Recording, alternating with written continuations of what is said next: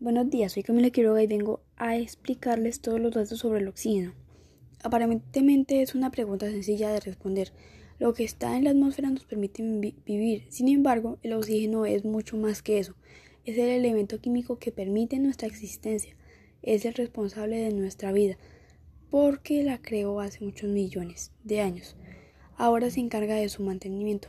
¿Qué sería de nosotros sin él?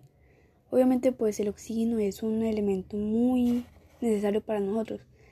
Y además de eso, hay muchos otros datos y curiosidades sobre el oxígeno. Si quieres saber más sobre el oxígeno, quédate. También hay muchas curiosidades sobre el oxígeno y una de estas es que el oxígeno es el tercer elemento más abundante en el universo, después del hidrógeno y el helio. Es generado principalmente en el interior de las estrellas más grandes y se incorpora en el medio instelar cuando estas finalmente explotan y se convierten en supernovas.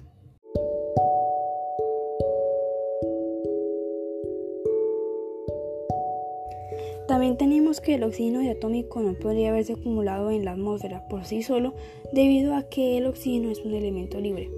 La única razón por la que lo encontramos en nuestra atmósfera es debido a que se empezó a producir como desecho del metabolismo, parte importante de los árboles y estas son las razones.